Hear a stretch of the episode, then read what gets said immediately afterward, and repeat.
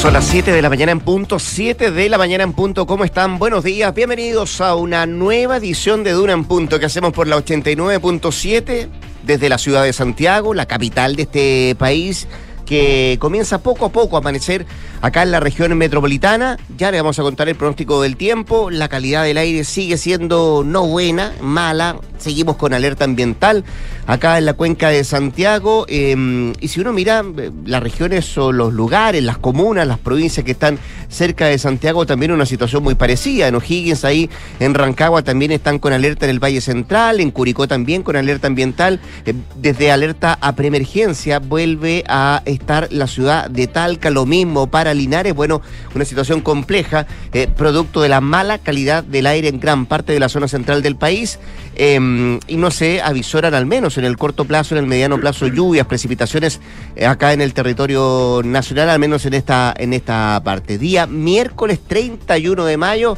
decimos adiós al quinto mes del año eh, y a puertas de comenzar el sexto y comenzarlo con la cuenta pública del presidente de la República, Gabriel Boric, el día de mañana. Hay tanta expectativa, eh, tantas cosas que se le están pidiendo al presidente, que vamos a ver que si después de su viaje a Brasil logra concentrarse y meter todo lo que tiene que meter en ese discurso el día, el día de mañana. Vamos a hablar de eso, vamos a hablar también de cuestiones que tienen que ver con el medio ambiente, del tema de las ISAPRES que sigue, sigue generando revuelo. Se ha presentado ayer un nuevo proyecto, le dieron luz verde a una nueva, mm, un nuevo proyecto, una nueva moción parlamentaria que busca eh, solucionar la crisis de las ISAPRES. También le contaremos detalles de eso y, mm, y vamos a ir a México porque el presidente AMLO, Andrés Manuel López Obrador, eh, ha aceptado eh, el pedido que ha hecho un activista eh, que está buscando a un pariente hace bastante rato, que le envió una carta a los diferentes líderes de los cárteles mexicanos para buscar la paz y evitar más muertes en ese país. Le contamos detalles de esa historia. José Soto, ¿cómo te va? Buenos días. Bien, ¿y tú? Bien, pues. Oye, encuentro que el año va pasando tan rápido ahora que estamos en el último día del mes de mayo. Empieza junio. Ya, ya estamos La en el, mitad ya, del año. ya estamos en el 18 ya. Ya pasó la ¿O no? meta. Ya estamos en el 18 y estamos en las fiestas patrias, ¿no encuentras tú?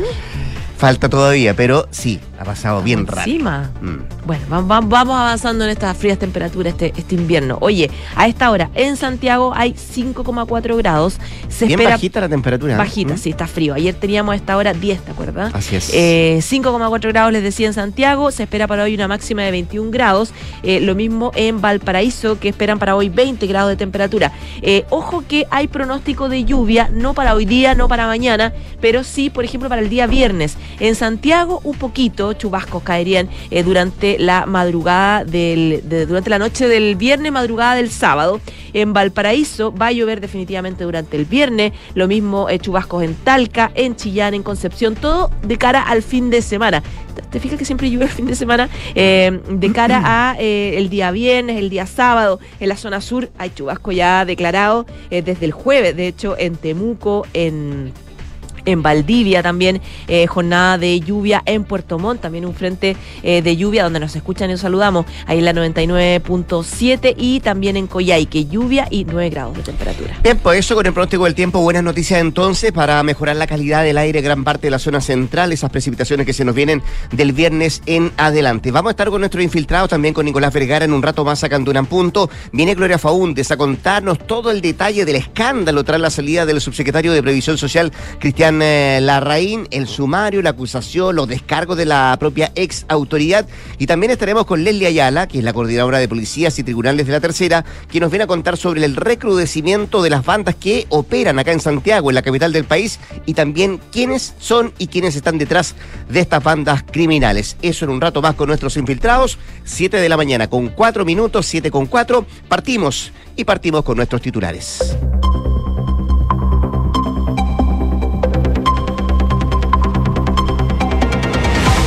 La crisis en derechos humanos en Venezuela no es una construcción narrativa. Palabras del presidente Gabriel Boric, quien se desmarcó del apoyo de Lula da Silva Nicolás Maduro en el marco de la cumbre en Brasilia que reunió a los mandatarios. El jefe de Estado recalcó que la participación de Venezuela en la cumbre no puede implicar hacer vista gorda de la situación humanitaria que afecta a ese país.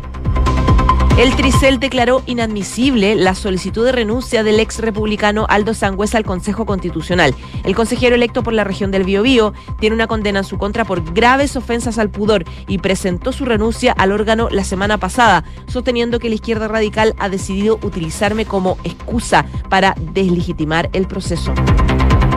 La vocera de gobierno Camila Vallejo pidió al Parlamento rigurosidad tras los anuncios de acusación constitucional contra el ministro de Educación Marco Antonio Ávila por parte de diputados opositores. Esto tras la entrega de una guía de sexualidad para escolares. La ministra aclaró que ese material es de 2017, no de esta administración. Hacienda autorizó a Banco Estado a capitalizar el 40% de las ganancias en 2022. El año pasado la estatal logró ganancias después de impuestos por 712 mil millones de pesos, 88% más que las reportadas en 2021. De este total, y a petición del propio banco, el Ministerio de Hacienda autorizó la capitalización. Materia internacional, Corea del Norte dice que el lanzamiento de su satélite falló y planea volver a intentarlo. El lanzamiento disparó las alarmas en Japón con alertas emitidas para la prefectura de Okinawa, que se retiraron más tarde después de que las autoridades determinaran que no había amenaza. El em, Estado Mayor Conjunto de Corea del Sur dijo que el proyectil fue lanzado desde Tongchang, provincia de Pyongyang y Moscú denuncian nuevas incursiones de drones a dos regiones rusas. Cerca de una decena de aparatos ingresó en el espacio aéreo de las regiones de Briansk y Krasnodar, próximas a Ucrania, sin causar víctimas registradas. 7 de la mañana, 5 minutos. Vamos al detalle de lo que está ocurriendo en nuestro país en materia política, en eh, diferentes temas, también en la económica, pero podríamos partir por algo que está bien, bien, bien complejo para el Ministerio del Trabajo, para la ministra Janet Jara, porque está bien lejos de cerrarse este flanco que se abrió en el Ministerio del Trabajo, producto de la bullada salida del ex subsecretario de Previsión Social, Cristian Larraín. Desde la oposición ayer amenazaron a la ministra con congelar el diálogo en materia de en materia de la reforma de pensiones que está impulsando el gobierno hasta que no se aclare en su totalidad em, cuáles fueron los argumentos y por qué eh, tuvo que salir de esa subsecretaría Cristian Larraín. Incluso desde la UDI eh, fueron un poquito más allá eh, y notificaron que la ministra Jara deja de ser interlocutora válida en materia de pensiones, fue lo que manifestaron ayer algunos parlamentarios a propósito de esta situación. Eh, bueno, eh, se están tratando de aclarar los puntos desde que esto se conoció la semana pasada y desde la propia cartera, desde el propio Ministerio del Trabajo, salieron ayer a explicar el sumario contra la RAIN debido a que se había iniciado luego de la renuncia del subsecretario y así no era posible sancionar al exfuncionario porque se habría extinguido responsabilidad acorde con el artículo 157b del Estatuto Administrativo. Bueno, y desde el Ministerio explicaron que el ex subsecretario eh, se le pidió la renuncia el viernes 26 de mayo y él la presentó con esa misma fecha, 26 de mayo. Y, desde, dado que ya había trabajado ese día, la renuncia se efectía a partir del sábado 27 de mayo. Agregaron también desde la cartera que al no ser el día sábado un día hábil, el decreto respectivo comenzó a tramitarse el lunes 29, el lunes 29 de mayo, el lunes de esta semana, día que al ver las declaraciones del ex subsecretario en medios de comunicación, las funcionarias afectadas eh, formalizaron su denuncia. Por lo tanto, como la renuncia estaba en proceso, dichas denuncias sí permitieron instruir un sumario antes de cerrar el proceso de la renuncia. Es parte del cronograma que se ha dado a explicar desde el propio Ministerio del Trabajo para, mm, para de alguna manera clarificar que sí, el sumario contra el ex subsecretario está en curso y que se presentó en el momento preciso y no después de que él había presentado su renuncia, que fue una de las cosas que ayer comenzó a, dar vuelta desde el punto de vista de que no tenía efecto si es que él ya había presentado su renuncia y se estaba iniciando un sumario. Bueno, lo que se aclara de parte de la cartera que lidera Janet Jara es que el sumario comenzó antes de que él presentara efectivamente eh, su renuncia. Y de acuerdo a lo informado ayer por la tercera PM, la razón real de la salida de la reina sería una denuncia formal de acoso sexual presentada por una funcionaria ante el Ministerio del Trabajo y eso eh, es lo que se aclara eh, por parte de la cartera, eh, no solamente el argumento, sino que también el cronograma de por qué se genera este sumario entonces mm, de manera mm, antes de que él presentara la renuncia, porque se hizo efectiva la, la, denuncia por parte de estas trabajadoras. Tema abierto, decíamos que sigue generando una piedra en el zapato y demuestra, entre otras cosas, podríamos decir, un mal manejo para una de las ministras, José, que sigue siendo una de las mejores evaluadas del gabinete. Estoy hablando de la ministra del Trabajo, Janet Cara, que ha sacado a proyectos importantes, pasó a ser parte del comité político, eh, tiene en su palmarés, podríamos decir, 40 horas, el, aumento también del reajuste del sueldo mínimo,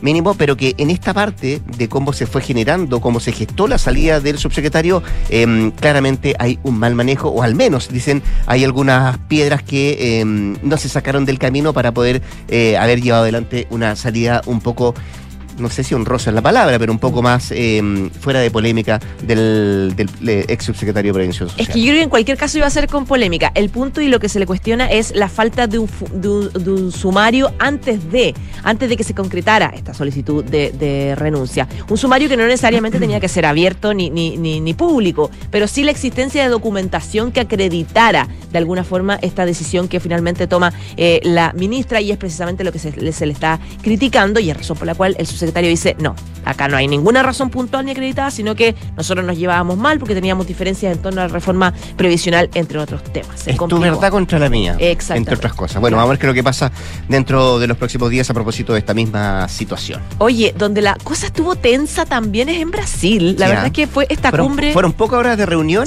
Eh, de, hecho, anoche, anoche veía la salida de eh, Nicolás Maduro desde Brasil con su guardaespaldas.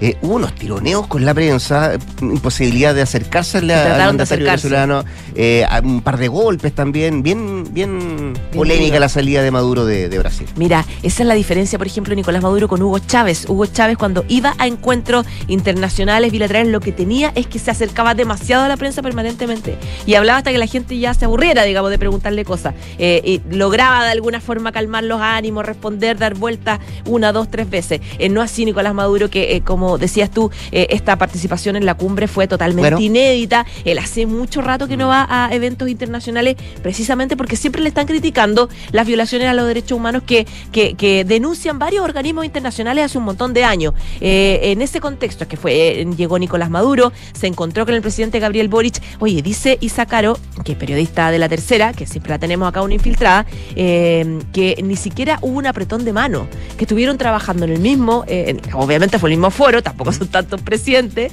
y ni siquiera se acercaron. No había, no había ganas tampoco de Boric de hablar, de hablar con él, pero eh, tampoco fue un encuentro donde en algún minuto se planteaba, podrían haberse juntado a hablar de inmigración, hay un problema entre ambos países. Bueno, eh, no eh, tuvieron ningún encuentro y ya tenía que ver un poco con la idea que tenía el presidente de no, de no concretarlo. según consigna esta misma nota que hace la ISA, el presidente Maduro, como sabía que había varios críticos, eh, se excluyó de varios encuentros dentro de la misma cumbre, precisamente para no ser el blanco de críticas directas que finalmente sí se concretaron. Eh, de hecho, según dice la nota, los ánimos del encuentro se tensionaron justamente por la defensa que en la previa había hecho Lula da Silva, eh, que hizo respecto del régimen venezolano, luego de sostener en una reunión bilateral con Maduro que se había construido como una narrativa sobre prejuicios respecto de Venezuela. Dicho este, generaron varias críticas incluso de los propios invitados que dijeron, acá no hay narrativa, acá están pasando cosas malas en Venezuela y no hay que esconder, eh, esconder esa realidad. Y en ese sentido, eh, el presidente Boric eh, explicó qué fue lo que dijo. Los discursos no fueron públicos para la prensa fueron todos eh, eh, guardados dentro de la cumbre de los presidentes. Lo que pasa es que fueron, salieron los presidentes a hablar con la prensa y dijeron lo que dijeron en el fondo. Dijeron, yo dije en mi discurso esto. Lo mismo dijo Gabriel Boric, que dice que él planteó que es necesario hacerse cargo de que para muchos de nosotros es la primera eh, oportunidad que tenemos de compartir un mismo espacio con Nicolás Maduro. Nos alegra, dijo, que Venezuela retome las instancias multilaterales, porque en estos espacios es donde se resuelven los problemas y no con declaraciones de las que solo nos atacamos los unos a los otros. Pero el presidente Gabriel Boric decía, em, esto eh, claramente no es una narrativa. Dice, la crisis de los derechos humanos no es bajo ninguna vista una construcción de narrativa. Existen, están, lo veo en los miles de venezolanos que vienen a nuestro país y no hay que hacer vista gorda sobre ese tema. En la misma línea también estuvo el presidente de Uruguay, el Luis Lacalle Pou, eh, claro, quien tomó la palabra en la cumbre y también dijo lo mismo. Dice, quedé sorprendido cuando se habló de lo que sucede en Venezuela. Quedé sorprendido cuando se dijo que es narrativa, ahí tirándole un palo a Lula da Silva. Eh, si hay tantos grupos en el mundo que están tratando de mediar para que la democracia sea plena en Venezuela, para que se respeten los derechos humanos, eh, eh, que, que no haya presos políticos, etcétera, lo peor que podemos hacer es tapar el sol con un dedo, decía el presidente uruguayo. claro, le, llegó harto al, al anfitrión, al dueño de casa, en esta cumbre de la que tampoco hubo grandes conclusiones. Mm. Dijo el presidente Lula da Silva que se dieron un plazo de más de 100 días con representantes de cada país para delinear un poco de qué manera quieren concretar la integración, porque había varios de los miembros que decían, no reeditemos tampoco una sur, usemos lo que tenemos, porque es muy engorroso hacer como una organización de nuevo. porque además hay varios que, están, eh, están, en contra de cómo funcionaba una sur antiguamente. En, esa medida, hay, claro, eh, los que se mm, cargaron para un lado respecto a lo de la narrativa y hay otros que se cargaron para el otro respecto a las sanciones, por ejemplo, contra Venezuela, que están pidiendo que se levanten. Que Boris también estaba a favor de eso. Lula era uno de esos, el propio presidente Boris también. Eh, también Alberto Fernández, que se reunió con, con Nicolás Maduro, pidió también que se levanten, se levanten las sanciones contra, contra Venezuela. Ahí no hay, podría decirte, más de, más de una versión. Sí, respecto a la narrativa, de lo que tú estabas relatando de, lo que pasa con el tema de los derechos humanos en, Venezuela. Si es que una cumbre con poco rato eh, de reunión, pero con mucho, con mucho ruido. Se levantó harto polvo a propósito de esta cumbre que se realizó ahí en Brasil. Siete de la mañana con 15 minutos. Escuchas, Duna en punto. Oye, a siete días de que venciera el plazo formal, la comisión de expertos eh, puso punto final a su trabajo y despachó el anteproyecto constitucional, un borrador que fue calificado como de buena calidad por parte de la comisión que estuvo trabajando en la materia y que ayer puso fin a su trabajo entre aplausos, entre abrazos y también entonando a capela el himno nacional. La comisión experta se instaló, recordemos, el 6 de marzo, tenía tres meses para la elaboración de este borrador eh, que sirve de base a los consejeros constitucionales que van a mm, comenzar a trabajar el 7 de junio y que fueron elegidos el 7 de mayo pasado. Este texto fija que Chile es un Estado social democrático de derecho, reconoce a los pueblos indígenas como parte de la nación chilena, que es una, eh, es una eh, indivisible y consagra más el sistema bicameral.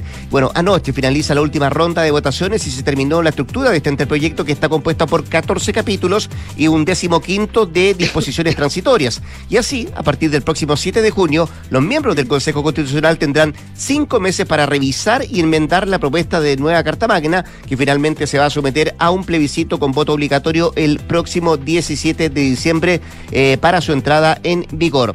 La mm, doctora en Derecho de la Universidad de Chile, Verónica Undurraga, que además es la presidenta de esta comisión, dijo que se ha logrado un gran acuerdo que representa a todos los partidos del Congreso, que refleja los mínimos comunes y que es un avance respecto de la Constitución del 80.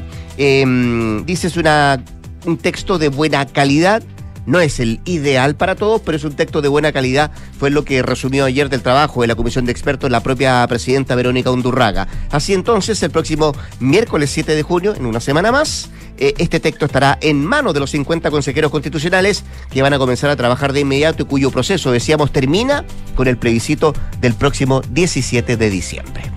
7 de la mañana, 17 minutos. Quiero contarte otro tema también que está pasando en el Congreso. Tiene que ver con esta decisión de varios parlamentarios de oposición de iniciar una acusación constitucional en contra del ministro de Educación, Marco Antonio Ávila. Eh, la verdad es que tienen, hay, hay una razón puntual, pero eh, da la sensación de que hay varias cosas que, vienen eh, desde hace un montón de tiempo que quieren planteárselas ahora en el marco de esta acusación. una de las principales molestias de la oposición es un instructivo que sugiere que a los niños y niña ubicarse mirando la espalda de su compañero y hacer eh, masajes en la espalda expresando lo que sienten en el momento. Este ejercicio, según una minuta, un minuta oficial del Mineduc, no forma parte de la circular emitida la semana pasada y corresponde a una circular del año 2017, pues los parlamentarios de la oposición eh, plantean sus dudas y molestias respecto de la entrega de esta minuta que tiene que ver eh, con la mm, la ayuda y educación en temas sexuales. Eh, lo que decía al respecto la vocera de gobierno para defenderlo es que este material no era de ahora, por lo tanto los eh, parlamentarios deben ser rigurosos. Dice, los parlamentarios tienen derecho a iniciar acusaciones eh, constitucionales, pero es su deber presentarlas con un mínimo de rigurosidad. La guía de la sexualidad afectiva se usa como fundamento en, en el Mineduc del año 2017, no en este gobierno. De paso, hay que respetar también también las diversidades, dice la vocera Camila Vallejo, no promover la homofobia. Hace rato ya que pasamos el siglo XXI, es el reclamo que hace ella a través de Twitter por este argumento para acusar constitucionalmente al ministro. Por su parte, Ávila estaba súper molesto ayer en la jornada, de hecho tuvo como un, encontrón eh, con el diputado de RN, Diego Chalpen, y dijo que eh, hay parlamentarios que ya eh, lisa están obsesionados con él. dice, decididamente explicó que el tema de la discriminación en el aula es solo uno de los temas que ocupa la cartera y no se puede usar como argumento para una acusación constitucional. pero el eventual juicio político será sobre mucho más que ese tema, porque le critican varios aspectos de la gestión de Ávila. En RN tienen varios firmantes. En la UDI afirman en reserva que probablemente van a, van a votar a favor de republicanos. Se suma algo más para el ministro de Educación. Viste que ayer mandaron un oficio eh, al ministerio producto de la suspensión de clases en 27 establecimientos educacionales de la ciudad de Valparaíso. Ah, producto de qué? La cuenta pública, claro. Un documento que fue enviado por el diputado Lago Marcino, quien está solicitando a esta cartera, la del Ministerio de Educación, eh, más datos, más detalles, más antecedentes sobre aquella determinación que se adopta, eh, producto de la cuenta pública. Y dicen, bueno, tiene que ver con el cierre de calles, con las determinaciones que se han adoptado en materia de seguridad, pero se suspenden las clases en 27 establecimientos en Valparaíso, producto de la cuenta pública, y se le está pidiendo explicación al ministro del ramo, en este caso al ministro Ávila, eh, respecto a cuáles son los antecedentes que se lleva a esta suspensión de clases. 7 de la mañana con 20 minutos. En Duna en Punto le tomamos el pulso a la economía. Y hasta ahora revisamos los principales indicadores económicos. En esta jornada se cotiza la OF en 36.032,89 pesos, mientras que el dólar observado 803,94, dólar interbancario 805,40, el euro 861,67 pesos y el cobre 3,68 dólares la libra. Como siempre, hasta ahora también miramos lo que trae la prensa económica. Eh, ¿Qué trae Pulso en esta jornada de 31 de mayo como principal titular? Destaca reforma previsional propuesta de ex subsecretario Larraín llevaba tres puntos a cuentas individuales. También destaca Pulso por segundo mes seguido, nuevos asalariados del sector público superan a los del sector privado. Y el diario financiero que destaca como titular hoy día, Gasco asegura que piloto de ENAP dejó en evidencia errores del informe de la Fiscalía Nacional Económica. Son parte de los títulos en la prensa económica esta jornada.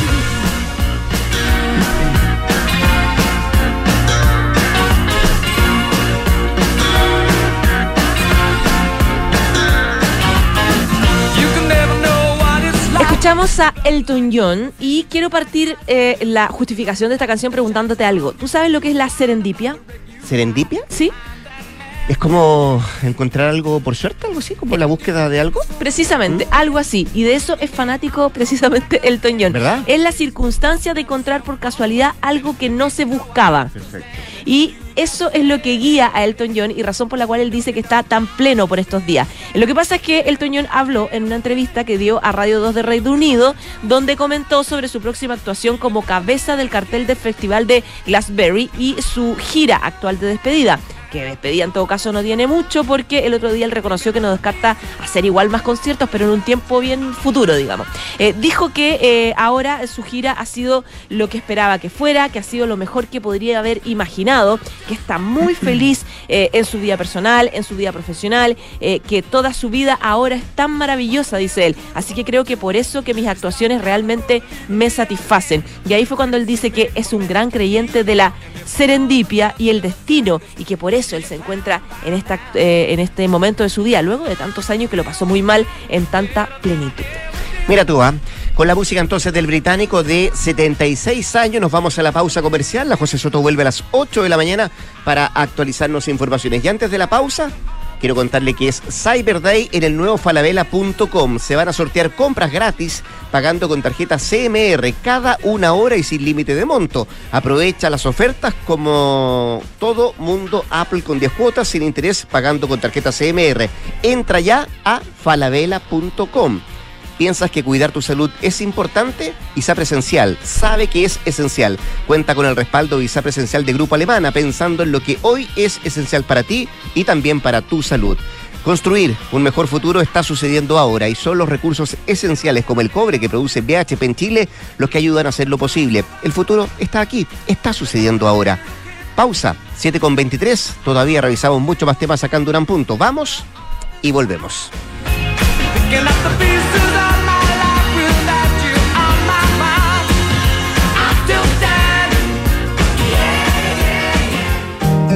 Entre el trabajo, los viajes, las expectativas, las responsabilidades, muchas veces he llegado a pensar que por ir tras lo urgente he perdido el foco de las cosas realmente importantes. Pero cada vez que me detengo un segundo, recuerdo que voy en la dirección correcta. Respaldo, simpleza, transparencia. ISAPRE Esencial de Grupo Alemana. Pensando en lo que hoy es esencial para ti y tu salud. Control de Fontana tiene un mensaje para las empresas de Chile. Si en el año de la productividad tu compañía no tiene integraciones, no conecta recursos humanos con inteligencia de negocios y no tienes el control de sus procesos, piensa digital y despega la eficiencia de Defontana RP. Recursos humanos, contabilidad y finanzas, abastecimiento y mucho más gracias a su ecosistema digital de gestión empresarial. No esperes más y despega la eficiencia con hasta un 50% de descuento en la implementación ingresando a defontana.com. Mantén tus inversiones a otro nivel con el nuevo Fondo Scotia Estructurado Deuda Nominal 2, sin monto mínimo de inversión y una rentabilidad no garantizada del 12,10%. Aprovecha y contrátalo hasta el 6 de julio con tu asesor de inversiones. Conoce detalles en scotiabankchile.cl slash nuevo guion medio fondo.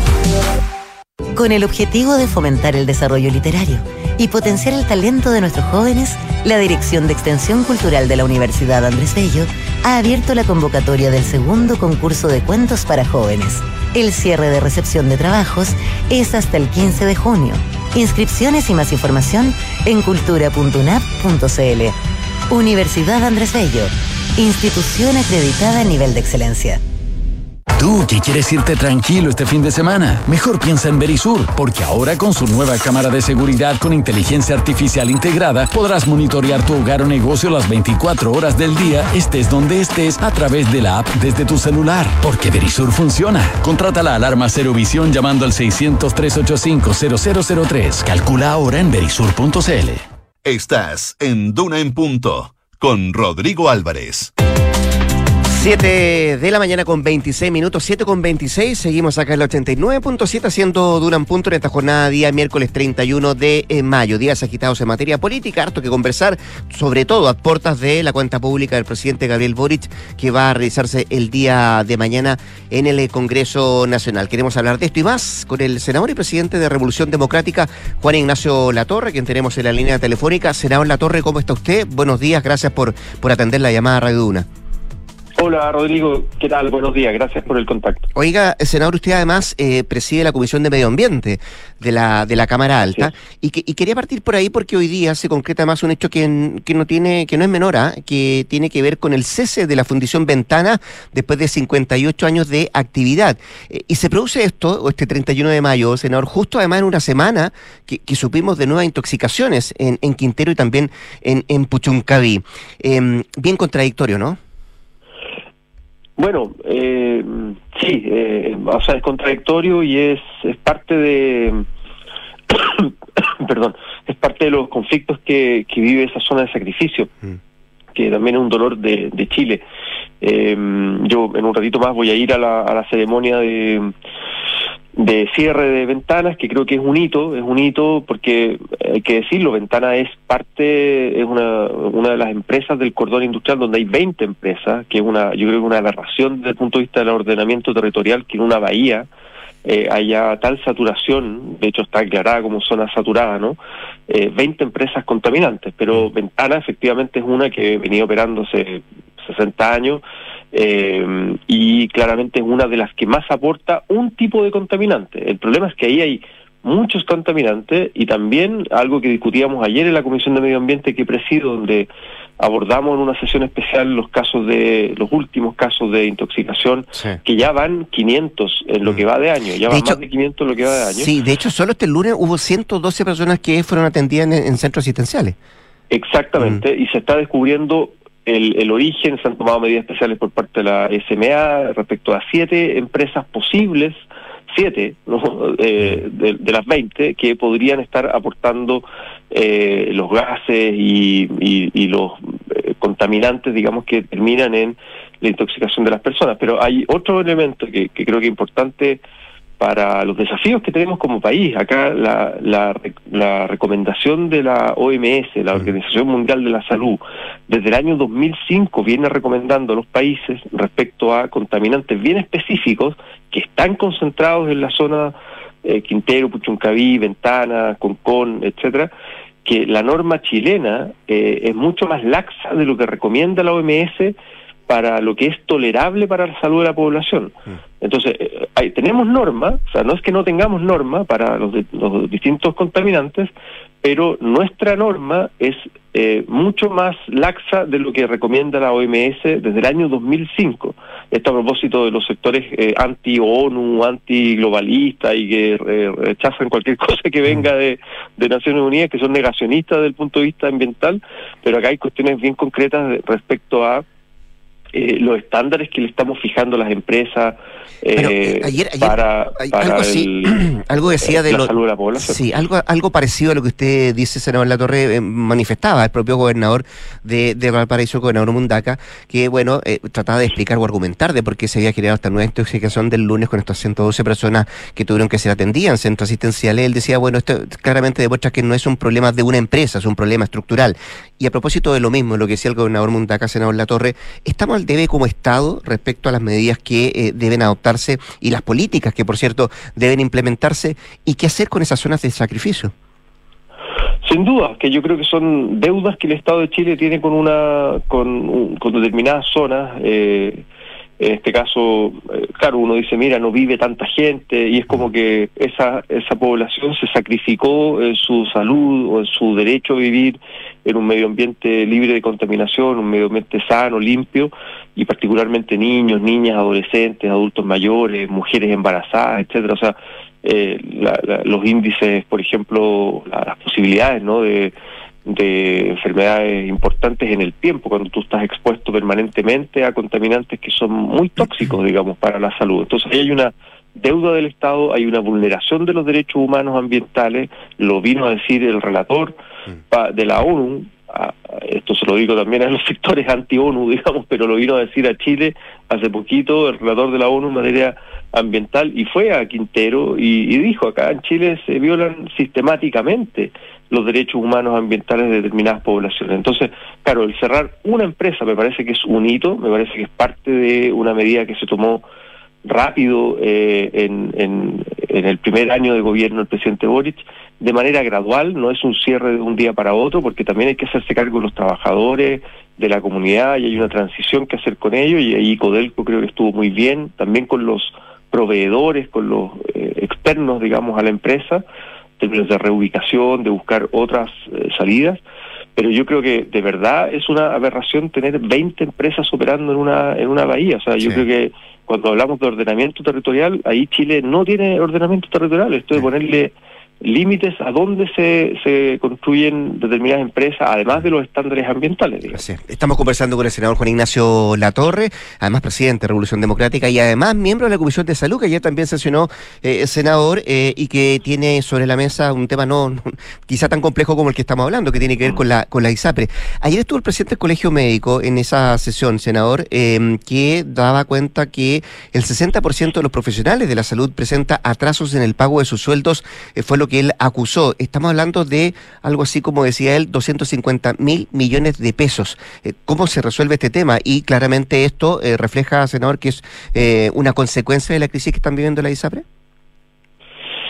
A ver, es que hasta ahora las ISAPRES no han no han hecho nada, nada de lo que la Corte Suprema les, les ha dicho que tienen que hacer, o que hace tres años debieron haber hecho respecto de lo de los planes de salud y la tabla única de factores, no han hecho nada hasta el momento.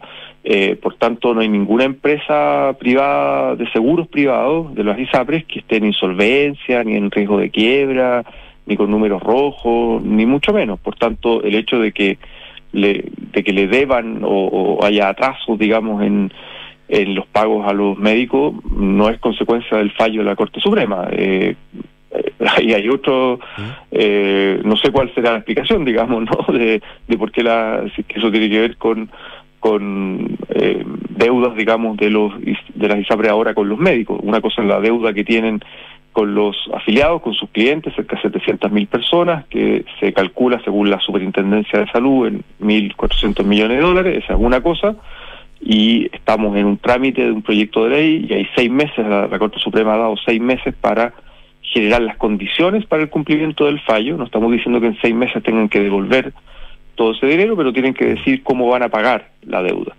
Eh, y por otro lado, tienen que adecuar sus planes de, salud. Ahora, eh, si las ISAPRES empiezan a, a, generar deudas con los médicos, con las clínicas, eh, aparte de, de, las deudas acumuladas de arrastre, eh, claro, estamos frente a un negocio que, que, es inviable, digamos, pero pero hasta ahora no han hecho nada. no, no, siguen, de hecho, siguen cobrando, eh, siguen cobrando de más. Eh, y la deuda se puede seguir acumulando porque en el fondo no han hecho ninguna modificación y tampoco eh, de una crisis que ellas son responsables, sí. han puesto soluciones sobre la mesa. ¿Usted, ¿Usted ve que se avanza en esto, senador? Tenemos la ley corta, ¿cierto? Tenemos también la reforma uh -huh. que fue presentada por algunos senadores y ayer entiendo se cogió otra vez un tercer proyecto, una moción de la diputada Joana Pérez que, entre otras cosas, busca restituir los cobros que hicieron la ISAP en exceso eh, mediante acciones o, o bonos. Eh, este último proyecto, ¿qué le parece? No lo he mirado en detalle, para ser sincero. Yo estoy concentrado en la Comisión de Salud del Senado, la ley corta que, que es del Ejecutivo, eh, y, y, creo que es la más viable. Por, por, a ver, estamos en una etapa inicial de audiencia. Escuchamos mm. la ISAPRE, escuchamos FONASA, la sí. SUPER, a MinSal, ayer a un grupo de ex superintendentes que están sí. vinculados a la universidad, a un estudio de la Universidad Andrés Bello. Eh, estamos al colegio médico, estamos escuchando distintos especialistas, etcétera, que es lo normal que se hace en un proyecto de ley, sabiendo que hay seis meses en total, digamos, para tramitar todo el proyecto de ley, está el fortalecimiento de FONASA entre medio. Entonces yo estoy concentrado ahí, eh, tengo mis críticas respecto al, al, proyecto de reforma constitucional, creo que no es viable desde el punto de vista ni político, ni jurídico, eh, no creo que tenga los votos en la sala, y este otro proyecto, el que estamos tramitando, estamos en una etapa inicial de conversaciones. Por tanto, no he mirado el de Joana, no, Joana Pérez y preferiría no opinar porque no, y, no lo conozco en detalle. Usted dice la reforma no tiene los votos. ¿Tiene la ley corta los votos? Es que hoy día, por eso, por eso le digo, mm. estamos recién en una etapa inicial de escucha, de opiniones, de propuestas sobre el mismo proyecto. Eh, se requiere mayoría simple para para el proyecto ley corta, eh, tiene un componente que es de fortalecimiento de, las, de FONASA, que ahí se ha pedido se ha pedido separar el proyecto por parte de la derecha, o sea, no es que estén en contra de eso, sino que quieren separarlo. Eh, estamos en esas conversaciones, eh, pero estamos en una etapa muy inicial, diría yo.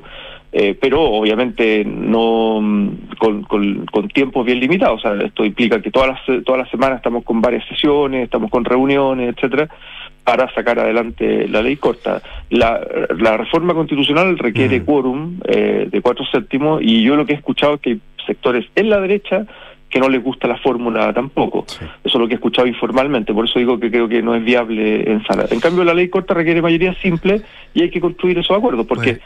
de lo contrario, ¿qué pasa si no hay proyecto de ley? Si no hay una um, gradualidad, por decirlo así, en el cumplimiento del fallo.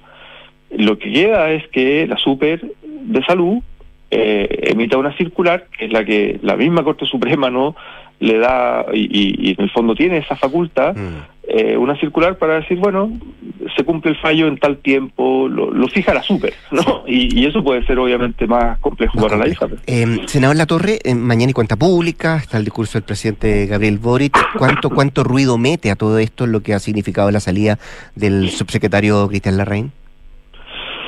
Yo creo que no debía empañar o, o ser un elemento central. Eh, estamos hablando de un subsecretario, yo valoro mucho su capacidad técnica, profesional, eh, tuve oportunidad de conocerlo, de tener algunas reuniones con él.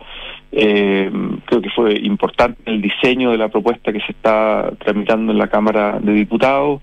Eh, pero tampoco, digamos, es el autor de la propuesta y el, el único responsable. O sea, acá ha habido un equipo entre la ministra de Trabajo, su secretario, Hacienda, hay un equipo técnico trabajando mucho más grande. Entonces, eh, mire, lo que hemos lo que hemos dicho acá es que estos cargos, ministros, subsecretarios, son cargos de confianza. Sí. Si se pierde la confianza, atribución del presidente. Que, ¿no? sí. Es atribución del presidente. Sí. Y bueno, y Ahora, este pero... tema de las denuncias habrá que investigarlo, él dice que no, solo, eso ya será parte de... Solo para terminar, ¿se pudo haber manejado mejor el tema?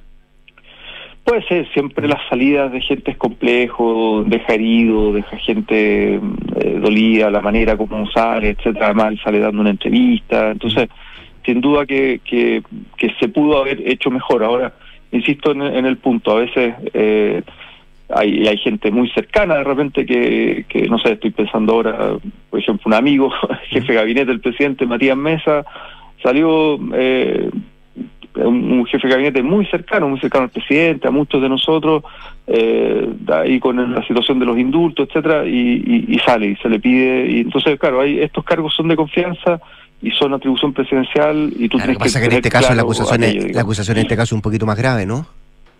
Sí, claro, mm. sí, claro. Ahora yo no conozco el detalle de del caso de las denuncias, de si hay uno, hay más de uno. Mm.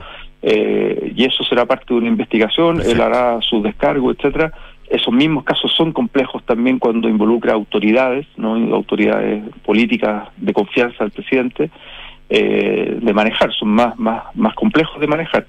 Pero bueno, finalmente se tomó esa decisión y, acá estas cosas se acatan, si en el fondo son cargos de confianza. El senador Juan Ignacio Latorre conversando esta mañana con Tuna. Gracias, senador, que esté muy bien. ¿eh? Gracias a usted, que esté bien. Buen día. Chao, chao. 7 con 40, vamos a la pausa. Pórtate la red 5G más grande de Chile con los planes más y agrega planes adicionales por solo 4.990 pesos cada uno por cuatro meses con los mismos beneficios que el plan original. Elige y pórtate. WOM, nadie te da más. Y vuelve la oportunidad de impulsar tus inversiones con el nuevo fondo Scotia estructurado Deuda Nominal 2. Tiene una rentabilidad no garantizada del 12,10% donde puedes invertir sin la exigencia de un monto mínimo. Conoce todos los detalles con tu asesor de inversiones y contrátalo hasta el 6 de julio solo en Scotia. Y conecta la gestión de tu empresa con Sapiens CRP y tu área de gestión de personas con Senda, ambas soluciones de Fontana y su ecosistema de gestión empresarial. Integra todos los procesos de tu compañía en defontana.com. Pausa y al regreso Nicolás Vergara y nuestras infiltradas, Leslie Ayala y Gloria Faunde sacando en punto. Algunos quisieran hacerte creer que WOM tiene poca cobertura, pero hemos demostrado en 8 años que ya cubrimos a más de 18 millones de personas en red 4G y 5G en todo el país porque somos la red 5G más grande de Chile. Seguiremos luchando por lo justo y no vamos a parar. WOM, nadie te da más. Construir un futuro mejor es una responsabilidad que compartimos todos. Mientras más países adoptan medidas para reducir las emisiones de carbono, la demanda de productos y servicios esenciales para el crecimiento económico sigue en aumento. No es fácil, pero son recursos como el cobre producido por BHP en Chile los que ayudan a hacerlo posible. El futuro está aquí. Descubre cómo en bhp.com slash mundo mejor. En Verisur queremos que estés tranquilo, por lo que al contratar tu alarma Cero Visión podrás llevarte de regalo nuestra nueva cámara de seguridad con inteligencia artificial integrada, con la cual podrás controlar tu hogar o negocio estés donde estés desde tu celular, porque Verisur funciona. Contrata la alarma Cero Visión y obtén de regalo nuestra cámara de seguridad llamando al 600-385-0003. Calcula ahora en verisur.cl. Oferta válida entre el 26 de mayo y el 30 de junio de 2023, sujeto a la factibilidad técnica. Demás términos y condiciones en www.verisur.cl. Bye. Este 2023 en UC Cristus seguimos creciendo para entregarte lo mejor de la medicina UC, para llevar la salud y calidad UC más cerca de ti. Conoce nuestros dos nuevos centros médicos, Escuela Militar y Providencia, y nuestras ocho nuevas unidades de toma de muestras en región metropolitana, las que se suman a las 50 disponibles a lo largo del país. Te esperamos. Encuentra más información en ucecristus.cl. Somos UCCristus, somos la católica. Enfrentar el cambio climático es tarea de todos.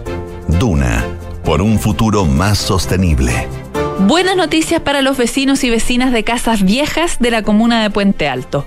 A ocho meses de que se ejecutara el proyecto de restauración ecológica impulsado por Acción Energía en el corredor biológico del Cerro La Ballena, las más de 500 especies nativas plantadas en aquella oportunidad hoy superan el metro de altura. Esta iniciativa está dando forma a un pequeño bosque urbano desarrollado bajo el sorprendente método Miyawaki, que replica las condiciones naturales del terreno previo a la intervención humana y hace crecer la vegetación 10 veces más rápido que una plantación normal. El compromiso de la comunidad en su cuidado y mantención ha sido clave para el éxito de la iniciativa, convirtiendo a este parque en un lugar de encuentro para las personas. Acciona, expertos en el desarrollo de infraestructuras para descarbonizar el planeta. Oye, ¿pagaron? No sé. Revisa, po. Sí, pagaron. ¡Déjale! Ahora Mando Medio también te ayuda a tener los pagos de remuneraciones en orden. Infórmate sobre el outsourcing de remuneraciones en mandomedio.com. Gracias, Mando Medio. Escuchas Duna en punto. Duna 89.7.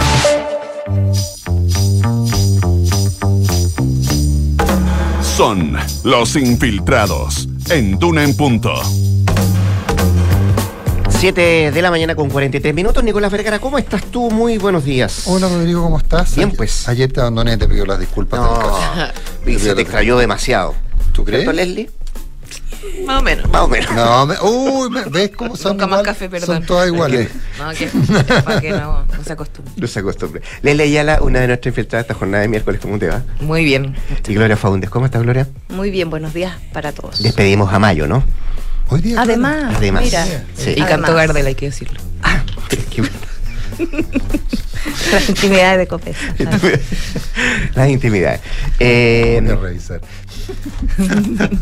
Yo lo revisé anoche. Cristian Larraín. Cristian Larraín y el afer que tiene eh, comple- complicado al Ministerio del Trabajo, ¿no? Porque todo esto eh, y demandando explicaciones de qué fue lo que realmente pasó.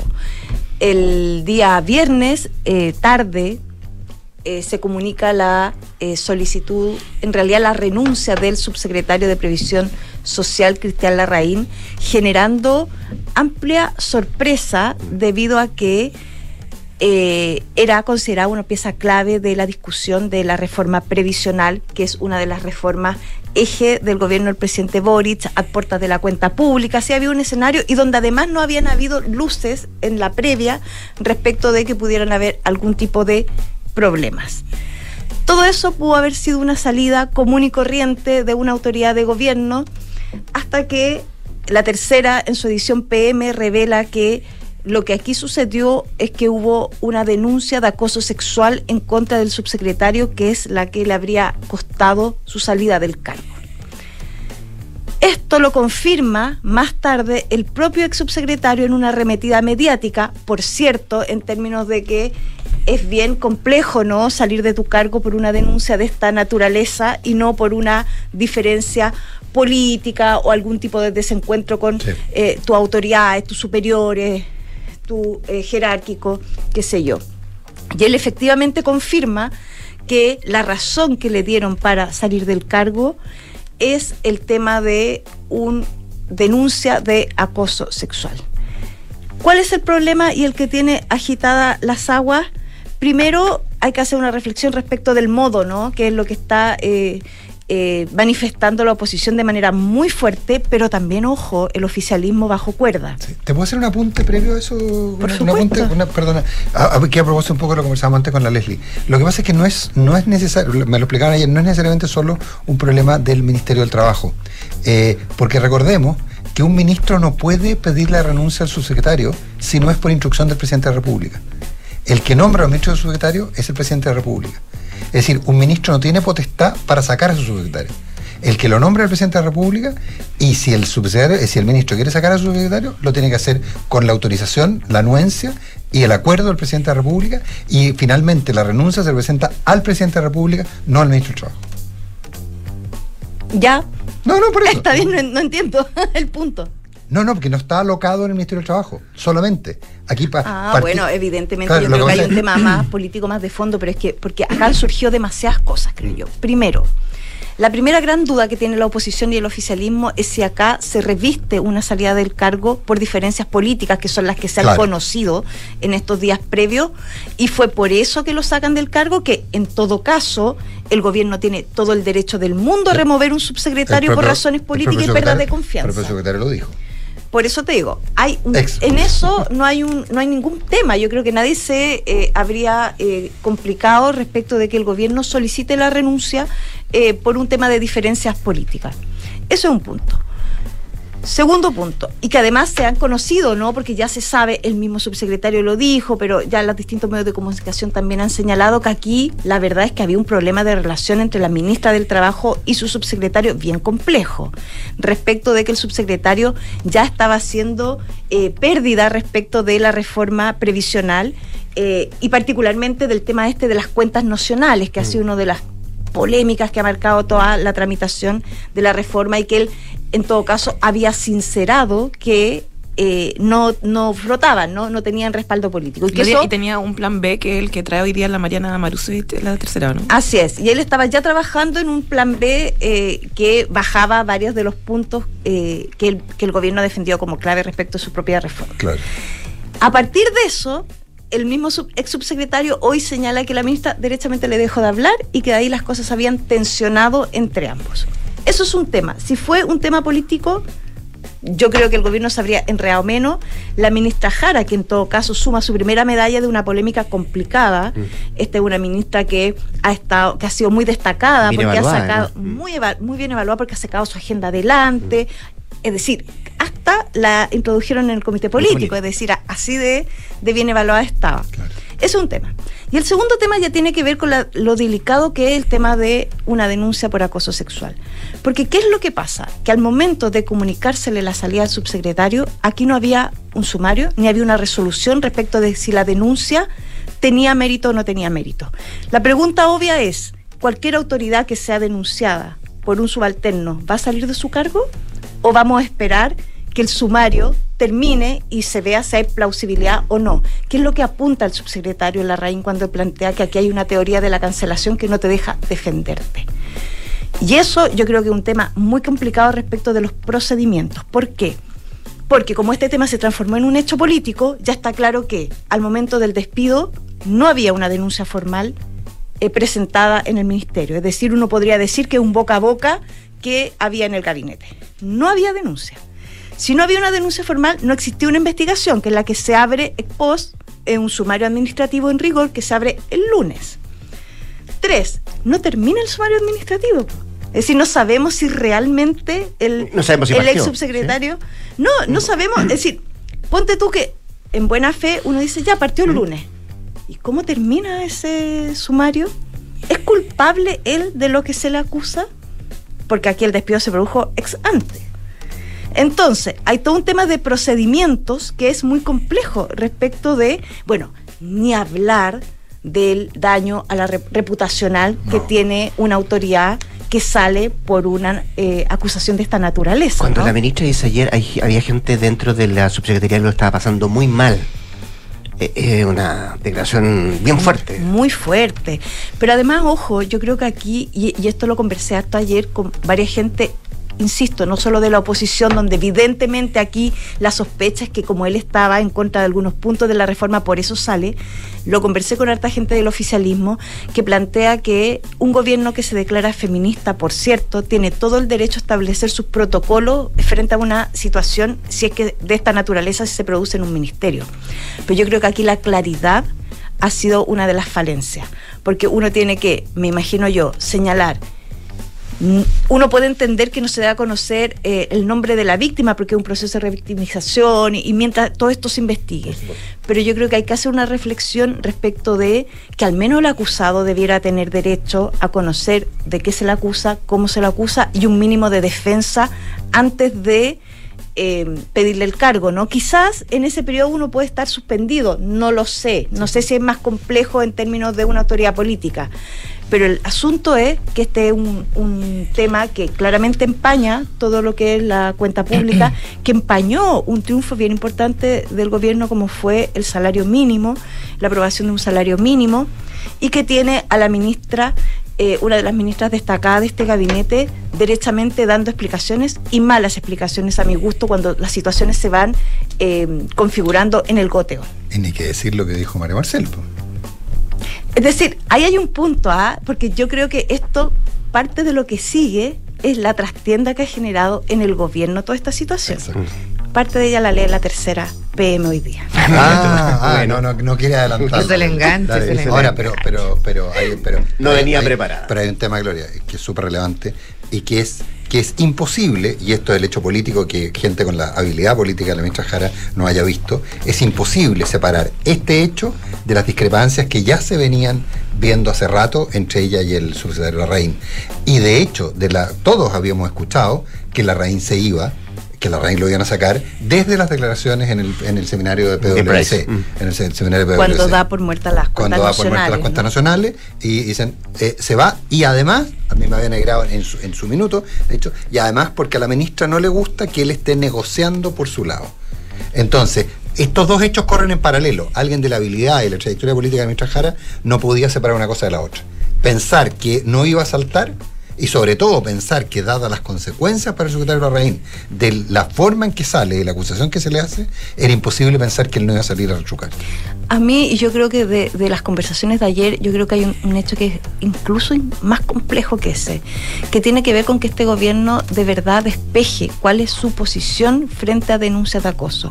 El solo, el solo hecho de una denuncia frente a autoridad es motivo de desvinculación o es hay que probar la denuncia y ver si tiene mérito, si es efectiva para una vez ahí tomar una decisión que es política. Debido proceso de esto. Claro, todo esto se lo habría ahorrado el gobierno si en la conversación con la, entre la ministra y el subsecretario que se produce el día viernes, ojo, después de que la tercera, porque la tercera comenzó a indagar este caso antes, el día miércoles nosotros hicimos una, una pregunta formal al gobierno respecto de si existía una situación de esta naturaleza sobre el subsecretario Larraín. Todo esto se habría ahorrado si la ministra Jara le hubiese dicho, usted perdió la confianza del gobierno. Porque eso Mm. es indiscutible que tú tienes que salir de una administración cuando ya no cuentas con la confianza de tus superiores. Definitivamente. Ya, pues, no se pierde la tercera P muy bien entonces. Nunca, Imperdible. nunca se la pierda, pero particularmente no se la pierda. No nos perdamos a la Leslie porque si le interrumpimos. No nos perdamos a llegar. yo Si le interrumpimos no llegamos. Estaba muy entretenida. Bandas que operan en Santiago, recrudecimiento, ¿quiénes están detrás de estas bandas, Leslie? Bueno, el fin de semana eh, los habitantes de la comuna de Santiago se despertaron ni más ni menos que con un decapitado, una persona, un ciudadano colombiano eh, que fue desmembrado por eh, sujetos que todavía están eh, siendo eh, perseguidos por la policía en un hecho que totalmente impactó a la comunidad eh, que vive, que habita en ese sector, en ese sector de Avenida Mata eh, y también, por supuesto, a la propia autoridad Iracy Hasler, la alcaldesa de Santiago, que han- ha debido enfrentar eh, como protagonista el tema de seguridad justamente en este cono. ¿Qué es lo que sucede y que se ha detectado a nivel de investigación?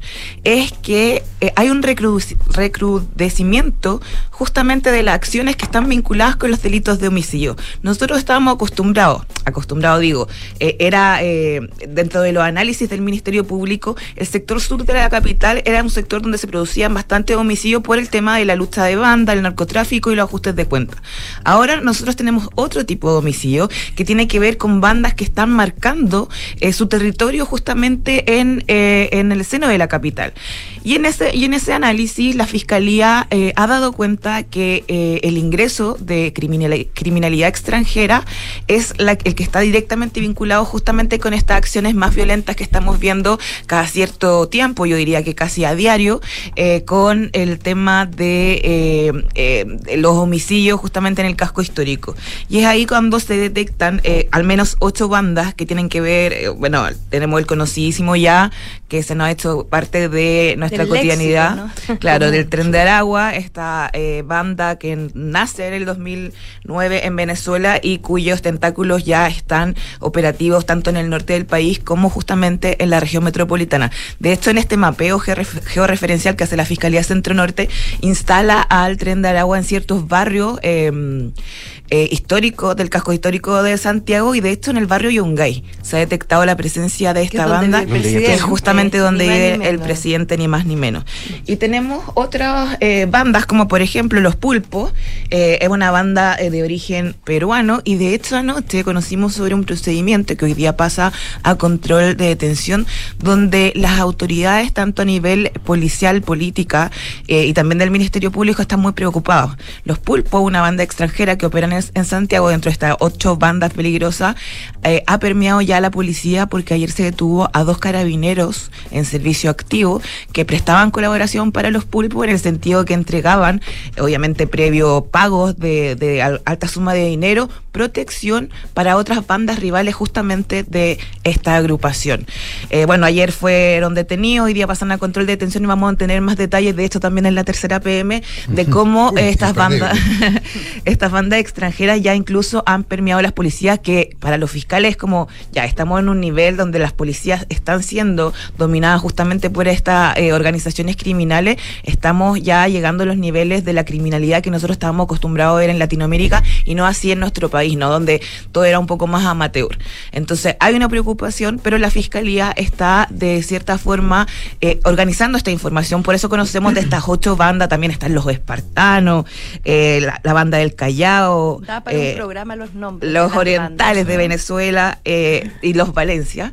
Todas estas bandas están siendo georreferenciadas porque lo que se busca hacer ahora es hacer una labor más de inteligencia para justamente desbaratarla y que no sea sitiado justamente la comuna de Santiago por estas organizaciones eh, delictuales que eh, tienen en alerta, por supuesto, a las autoridades y más aún cuando ya se tiene la presencia eh, y los vínculos directos de las policías eh, con labores de seguridad justamente para estos eh, miembros del crimen organizado.